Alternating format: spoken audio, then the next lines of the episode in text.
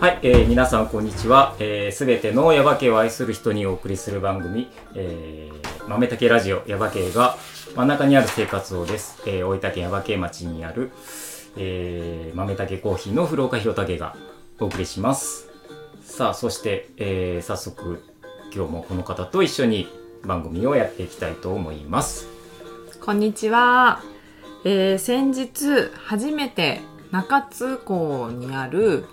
あの牡蠣小屋に行ってきました花江であ、すこんにちは。こんにちはかき小屋屋、かき。牡蠣小屋うん美人小屋という牡蠣小屋うんにうん初めて行きました、うんどうだったいやーやっぱね美味しかったです干潟美へ人ーへー実は俺行ったことないのねそうなんですうねんいや美味しかったですなんかね生牡蠣と、うんえっ、と牡蠣フライと、うん牡蠣の味噌汁と牡蠣飯食べたんですかき尽くしかき寿司こんな食べて大丈夫かなと思ったんですけど、うんうんうんうん大丈夫でしたえー、やっぱねあの生牡蠣美味しかったです、へーなんか土日しかやってないんじゃなかったかなそんなことないいやー内容にでねなんがちかょいっとつ忘かれちゃ行っこうと思った時になんかあいや行けないやと思ったことがあってそれ以来なんか行ってないんだけどたもうぜひうんなんか最近ほんとグルメ話題多いよ ね確かにあそれでこの間そういえば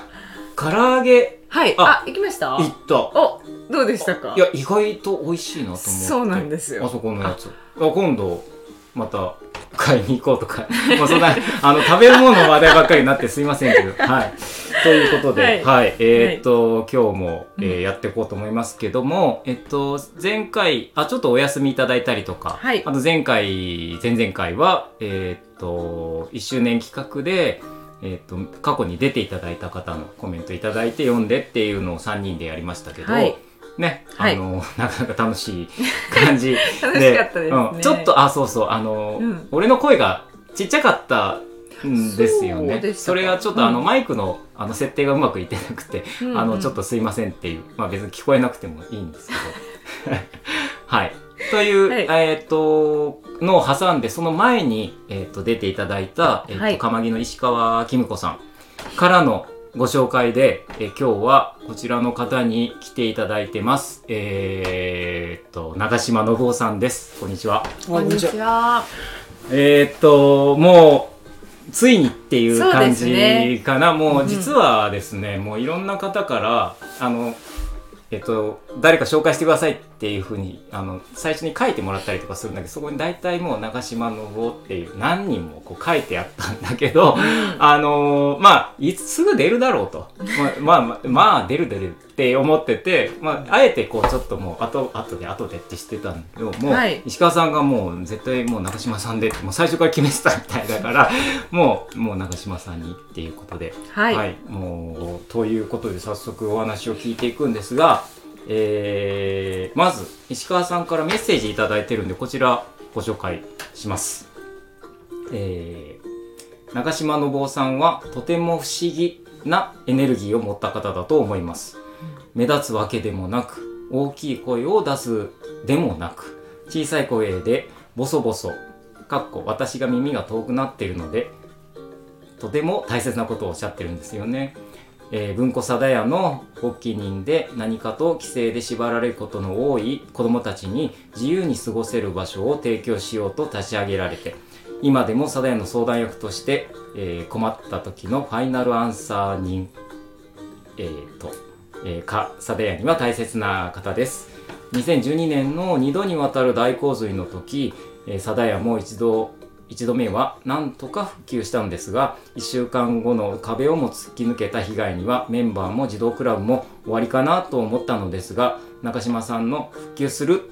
の一言で移住者の方たちも加わって今の定屋が復元しました中島さんの一言で周りが動いてるんですよねすごいです、えー中島さんの多分温かいオーラとそっとそばにおられる、えー、高子さんのオーラで若い人たちをどんどん生み出してる気がします、えー長くなりました、えー聞きたいことは、えー何かモットーとされてきたことはありますかとメッセージいただいてますうーんはい、えーありがとうございます。ありがとうございます。ねえーえーっと、まず、どうしよう。 ね、いどろうい行きましょうか。ろ聞きたい。まず、石川さんが聞きたいことっていう、この、何かモットーとされてきたことありますかっていうのをお聞きしようかな、最初に。うん正直楽しいことしかしてないようなですけうーん。どそれはなんていうかなうん今思ってもなんか青年団のノリやなうんずっと、なるほど。うん、それはそのなんか人儲けしようとかうん。そんな思いとか青年団活動の中には何もななかったわけじゃないうんうん。半分自分が楽しくて半分は人のためにっていうような感じのものが青年団活動やったよなうん。そのノリがずっと続いちゃってたよななんか前にあのなんかの、えっと、書いてる時のものにあの長嶋さんがあの、えっと、もう家に夜に家にいるこいたことはなくってもうなんかいや若い時はねうんへーもういろんな、まあ、例えば青年団だったりいろんなあうん会があって、まあ、祭りがあって、ね、あのあのいろんな集まりが出てもうすごいいろいろあったっていう、まあ、若い時はそういう感じだった。だから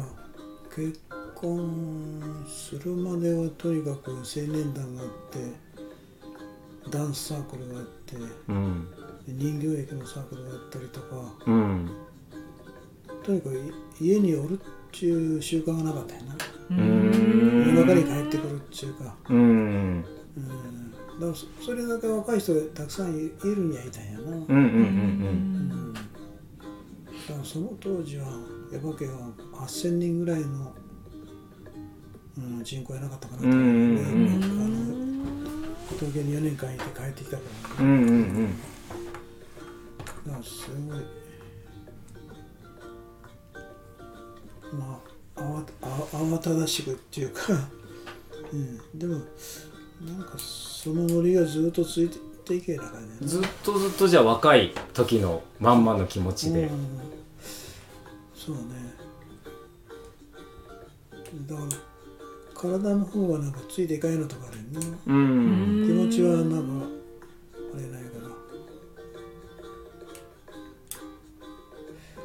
うん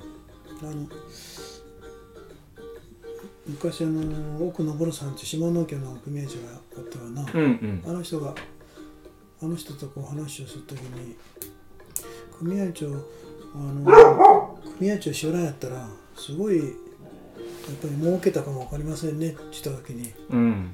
俺は自分のために儲けようと思わんけのえそうー言われたことがあるよね、うあんうんあそうなんやなっていうからだ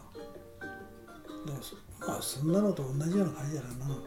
うんその若い時からずっともう楽しいことをうんとにかくずっとやってきたとけどなんていうかな一人でやるってことはないよな、うんいつも周りがこういるっていうか、うん、それは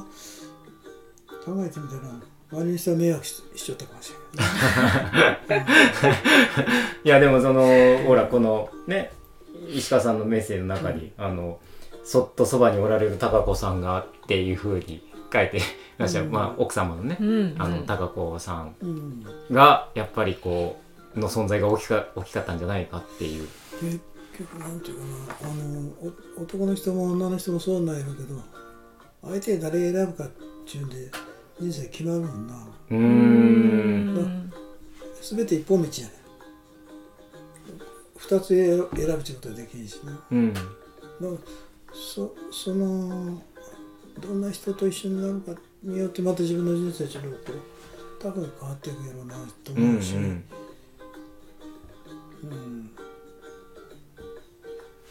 例えばうちのかみさんはう私のおふくろみたいなす性格とはまた違うよねう。うんんだからおみたおふくろみたいな性格の人を選んだ時とかみさん今のかみさん選んだチュンじゃ随分違っただろうなと思うようね、ん。それはそれでまた楽しいっていうか楽しくししようと思えば楽しくなるんやけうん。ど、うん。うんだから本当にこう人生の中でいろんなこう選択肢選択しなくちゃいけない時にその方向を選んでいくっていうのは、うん、まあ決められたもんがあるかもしれないううけどな、んんなるほどえーっと花江ちゃんははいあんまり野茂さんとはそうなんですよまだそんなもういいにや大こ太郎君はうはいあの東京に帰ってそうだ彼女を連れてくるとかいううんうんはい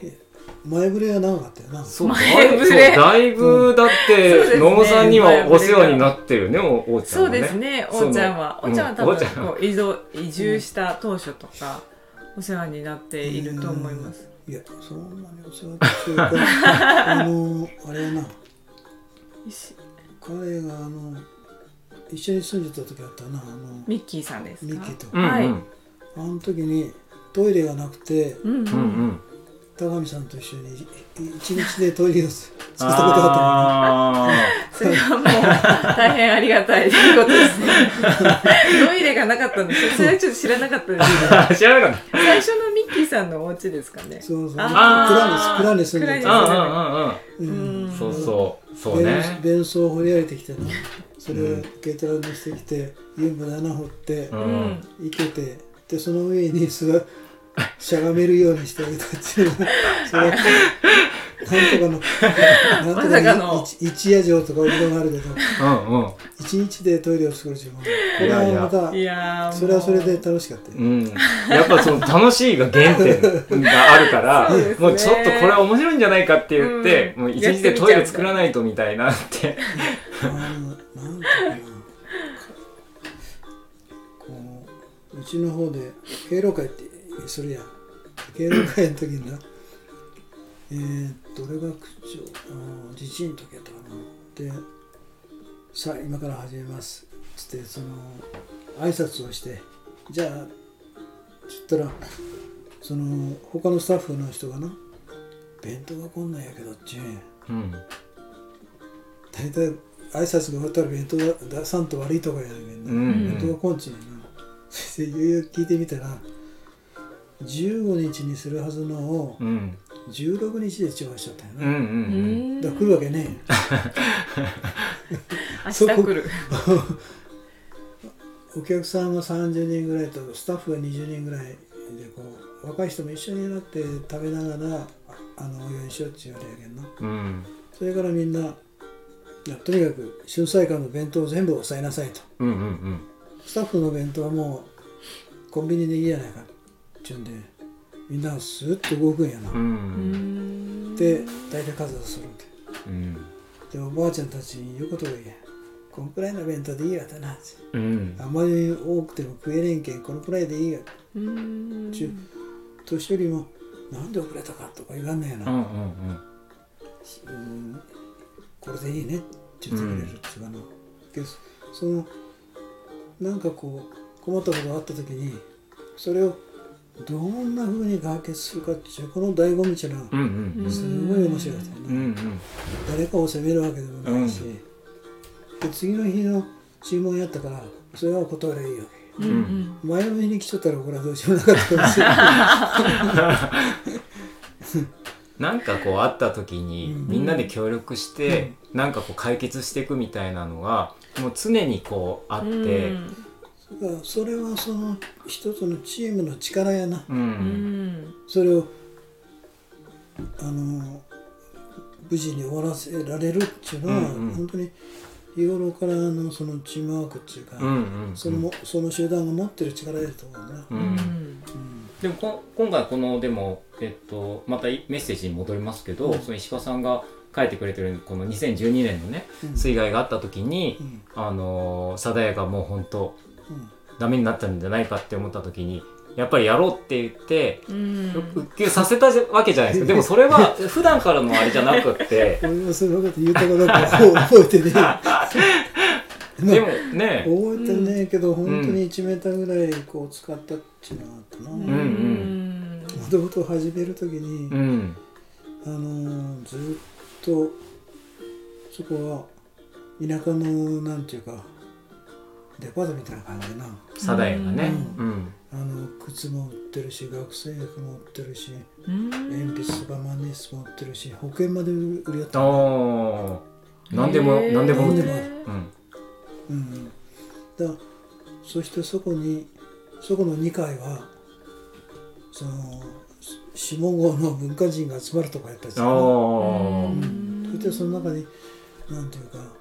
あの昔、うん、大工さんですごい絵描くのが上手で暇さえあれ絵描く人がいたらしいの。だかうんらこいつをここで漏らしちゃ悪いと。うんそれでみんながその有志が金出して東京の美大にへ行ったとかねそんなえ話がある場所なんやな、ほうほううほん、でただその閉店になってからずっと閉まっちゃううんってあのー荒牧君ちゅう子がやっぱり鈴木さんと同じぐらいの時に、うんあの檜山路に越してきたんやけどなあのフリースクールをやりたいってずっと言いよったよな、うんでも荒牧さんがフリースクールっていうのは結構難しいけんまずここで子供が集まれるような場所を作ったらどうかなって話をこうしよった時に、うんその話長男が聞いちゃったかな、うん今このあの佐賀屋にあの持ち主のおじさんみたいな人が来て草刈りしようよってうんうんうん言ってくれたけど、あーそれからすぐ刈りに行ってへえまあ少しは面識があったんやけど、うんまあ結構頑固一徹なおじさんやったんやけどへねえただ自分がなんていうかこうと思ったことにはどんな偉い人がおあの言っても曲げないっていうかうんでも気に入ったことはやるっていうかなうんだから役場によう来て話をしてくれたりしよったけど半日でも話をししていく人なんやうーね、んであんなこうみんなで話を聞きよっても一人抜け二人抜けしていったら最後二人で話をするとかいうような感じだったよね まあそういう人やったから貸してくれたこんなことに使いたいって言った時に「あいいいいよ」って言ってくれて、うーうんんまあだから荒牧と一緒にやり始めた頃っていうのはとにかく子供っていうのはいっぱい背負ったものが多いと,、多いと思ったよな。うんうん、だからそこに来た時はその置いて抱え込んだものをこう針でも刺してたらシューッとこう抜けるようなうんそんな場所になったらいいなっていう感じだったな。うんうんうんだからその学校でもない、うん家でもない、うんその子供たちがそのふっとこう息抜きができる場所ってだかいらう。 3年ぐらいはな全くのボランティアやったよな。うんうん俺はまあ役場の職業とかあったけ、あのースタッフにならんやったけど本当に78人のスタッフがうん毎日1人出てうん無償でやってたよな。うんで3年ぐらい経った時に、あのー町の方に補助金もらえんかって言ったうら、んいやそのそんな海のものともうん山のものともわからないようなやつには補助金なんか出せないって言われて、ううんんそして1年か2年経った頃かな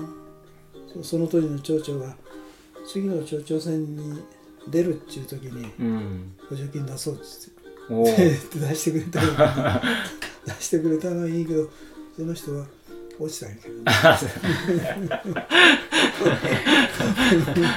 まあそれから補助金もらい出したんやけどうね、んうんでもその当時からもう出入り中うんうんっ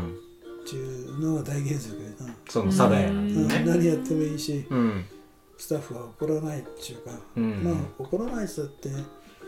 まあそれぞれが怒る人は怒ってもいいし、うんうんうん怒らない人は怒らないでもいいやないかっていうかなそれはなんか石川さんも言ってましたけどそのスタッフにうんよって別にいろんなやり方があっていいし、うんそのまあその前に出てくれためぐりちゃんもあのサダヤに関わってるけども、彼女は彼女のやり方だし、うん石川さんは石川さんとかって、うんまあ他のスタッフの人もそうだし、でいろんな人が、まあ、子供たちの好きなように過ごして、子供たちだけじゃなくてね大人も行っていいわけですからね、うんいろんな人が集っていいっていうそういういわゆるその学童ではない児童クラブではない、その貞屋文庫っていうもう唯一無二の場所になってるっていうう。んうでん俺は基本その毎月やる定例会に行くぐらいしか行かんないんだけうんどうねんでもその中でその子供たちの状況っていうのはこうみんながこう話をするっていうか、そうするとだんだん1年生やった子が2年生になり3年生になりしていくとだんだん変わっていく様子っていうのが分かってくるよね。うんうんああそうかそうかあの子はそんなにも落ち着いてきたんやな、うんとかいうような感じにこうなってくるっていうかな、うん、いつも1年とか2年の時はもう問題抱えた子いっぱいおるんやけどなそれなりにこう落ち着いてくるっていうか、うんそれをまあスタッフの話の中からこう実感してもらうっていうのはすごい面白いっていうかな、ううんん何もせん人やないんやけどなそうあの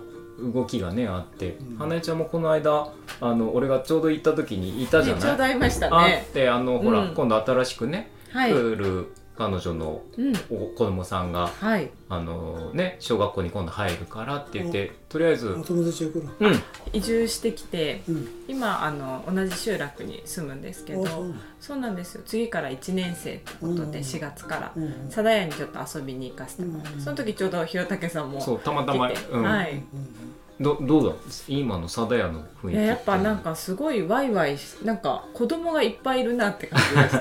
30人しかおらんないけどなうね、でもんなんかみんなで募って、うん年関係なくみんなで遊そんうでてそう貞屋のいいところって、うそのまあ人数が少ないまあ今は最近は特にそうだけど人数少ないから、もう学年とかあんま関係ないんですよね関係ない感じですね、うん本も当う誰が行ってもまあうちは今中3だけど中3の子が行って、えもうなんか別にうんす,、ん、なりしてるし、うんそうですね、私が行った時もやっぱ中学生の子が2人うん女の子はい、うん来てたりして、うん全然別に誰でもウェルカムだから、うんっていうそこがすごいよねっていう。そうですね、うん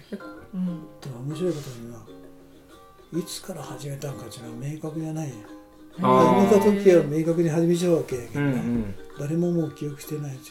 いうかその まあ始まりがそのもう自分たちでそのボランティアで始めたっていうのが始まりだとしたらそれは初めはあるけどもうん補助金もらい始めたとかうん文庫サダヤとしてしっかりもうんう確立されたのが始まりとかって言ってたらもうどこかわからないですもんねでもね。あーと1年目か2年目で谷川俊太郎さんが来てくれたんであその頃の写真を見ればあこれは1年目か2年目やなちょっと分かるんやけどあうんその頃まだすごい100人以上だったろうなへえまあだから20年ちょっと20年西川さんの話だと多分20年ちょっとじゃないかみたいな。そのなんちゅうのな、うんうちの今長男が41ぐらいの、うんでもう来よったもんな確かあ本当にじゃあもう25、 56年経っちゃう6年は経つ経でしっちょゃううね。うんうんうんうん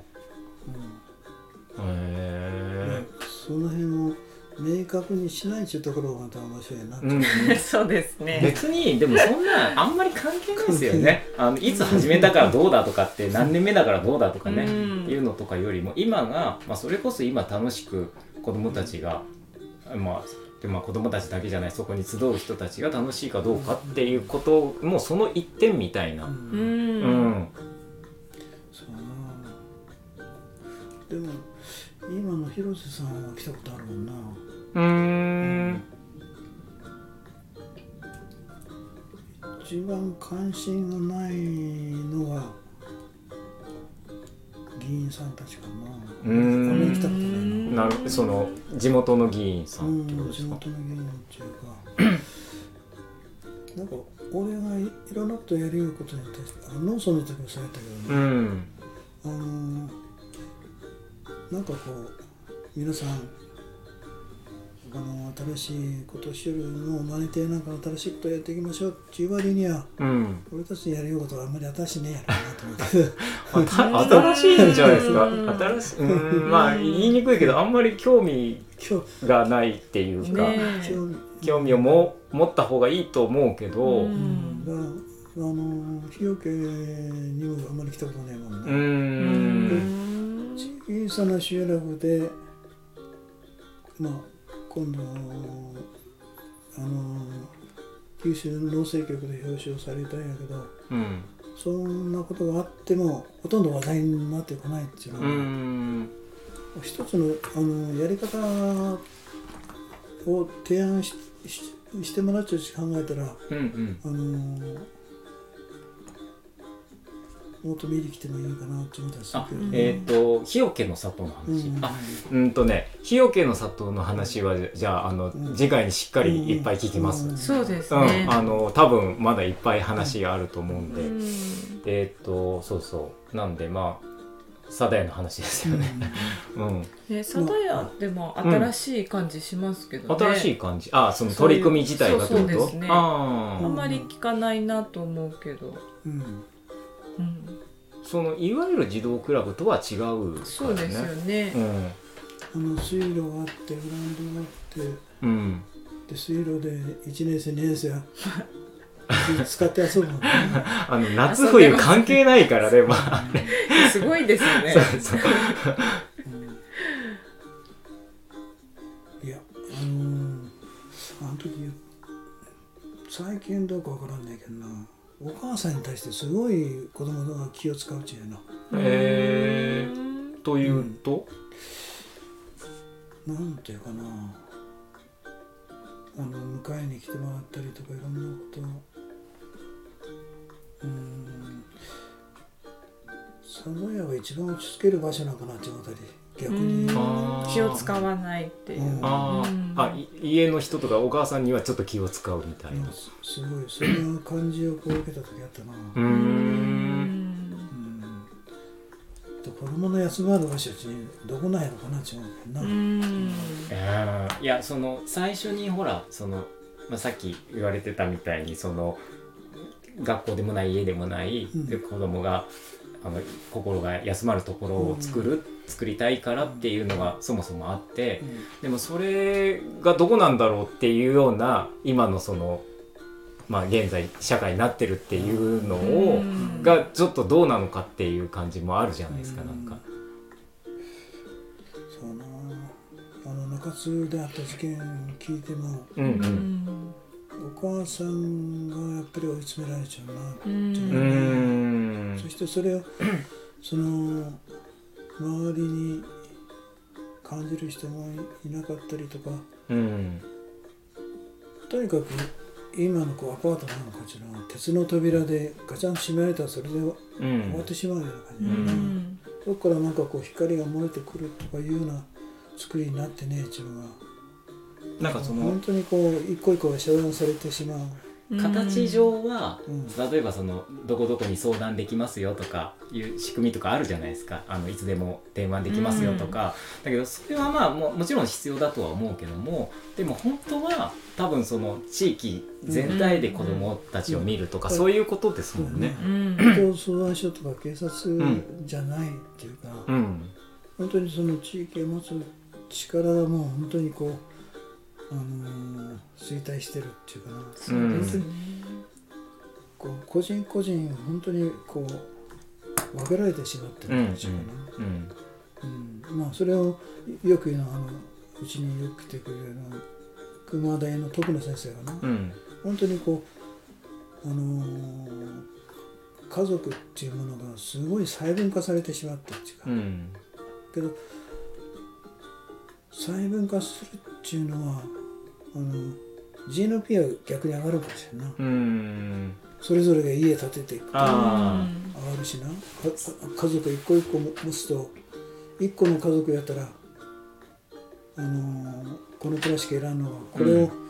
3世代分けてしまうと、うん家は3ついるわけやねまあ、例えばテレビもいるわ、うん家具もいる、そうそうなんか全部いるみたいな感じだったらやっぱこう消費も増えるしみたいな話ですよそんなね。感じなのかなうん、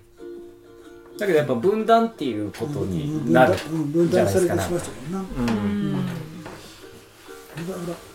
らいや今度2人の孫が一緒にできてからなうん子育てっていうのはそのお金配りますっていうレベルの問題では何も解決しないなって思う、手が欲しい時に本当にさっとこう手手が出る、俺みたいなじいさまでも役に立つことがあるよううね、んんだから本当にこう夫婦だけで子供を育てるっていうのはう結ん構これ大変なことやろうなってもうまあ、そうそ思いますれじゃなくてもねこの間のその、さっき言われてた中津の事件みたいなやつは、うんまあえっ、と、ね、お一人で育てられててとかいうのもあるし、なおさらのことでうん2人でも大変なのに、うんそこでやっぱ誰かが手を差し伸べるとかそういう環境が、すごい個人情報とか言いながら、みんなそれをそれでなんかこう、うん、元はなんかいらん世話焼く人がないっぱいいてもいいなっうてんいうんう、うんうんもういらん世話できないですからねなかなかしづらいですよね、世の中の雰囲気いらん世話しなんなっていう感じで言うあのお母さんがそのお父さんに対して言うとかっていう 誰かがあのなるほどうん家族内で家族内でねだけどそういう人が絶対にうんいたんですよだから、しあの覆ってくれる人がおったりとかいうことじゃないですかなんかあの、うんどっかで鍵取ってたらお前そこの鍵取んなみたいなおじさんがおっちょったりとかうんいうことがもう今はやっぱもうせんしないですからね、うんうん言えなくなっちゃったなんか、うんうん、よそのおっさん例えば俺が誰か子供に対してじゃあそれ言えるかっつったらうん言わないですからねもうねうん言ってくれる人がおったのにみたいな。まあ俺たちはそれやったのかしらな、ううんんあのーなんていうかな去年の暮れに本当にこううちの方でもう80 90になる人が亡くなったんやけうど、んあのーいろんな気がついたことをよう言って言ってくれよとうんでみんなやっぱり気に入らんこともあるわけやな、うんうんんでもそれはその人がその役割をしてるっていうか、ううんんあのー演劇の中で人から恨まれる役うっんていうかな、うん、そんな役やったんやろなっていうのをうんだからしあのし仕事の時に覚えたよなう税ん税務課に落ちた時とかあの1ヶ月に1回税金をもらいに行ったりする役ないうんでもいつもその時思えたのねあ今俺はもらいに行く役やとでこのお客さんが取りに来られる役っていうかうんいつかどんでん返あの井上久志の劇中劇じゃねえけどどんでん返しがあるっていうかうな、んで俺55で辞めた時にやっぱりあの督促状をよくもらったもんなうん誰もそのなんていうかなそのい役は役なんやなうんあんまりあのなりたい役じゃねえかもしれないけど、うんけどまあぜ俺全部か3回ぐらいやったもんなうんそのとその時にみんなやっぱり行きたくない時なんやなおかお金集めみたいなやつはそうそうそうねやっぱ誰もしたくないですからね昔はほらだってほら集落で集めてとかつってしてたじゃないですかだってへえとこう毎月やっぱり行くんやなそうするとやっぱりお金はもらえんけどいろんなあのなんか宿題をもらもらうんやなうんと宿題うん、いやあのー宿題あのや行政に対するあうん、でそれを一回一回こうあのー回答を持っていくあうんそんな時にいやーお宅の場合やったらあのー保険税は社会保険のあるとこ行った方がいいんやないかなっていう話をこうなんかのしよってからその人が社会保険のあるとこ行って、うんうん、そうするとそれまでにあったものをこう貯めなくなったっていうかなうんそれはすごいなんていうかな俺は嬉しかったよな。うん新しいいものを食べないっていうのは価値観がこう転換しない限りそれは起こらんやろうなって思ったよな、うんけどその価値観の転換が起こってそういう人たちがもうそれ以上食べなくなったそして3回目ぐらい行った時に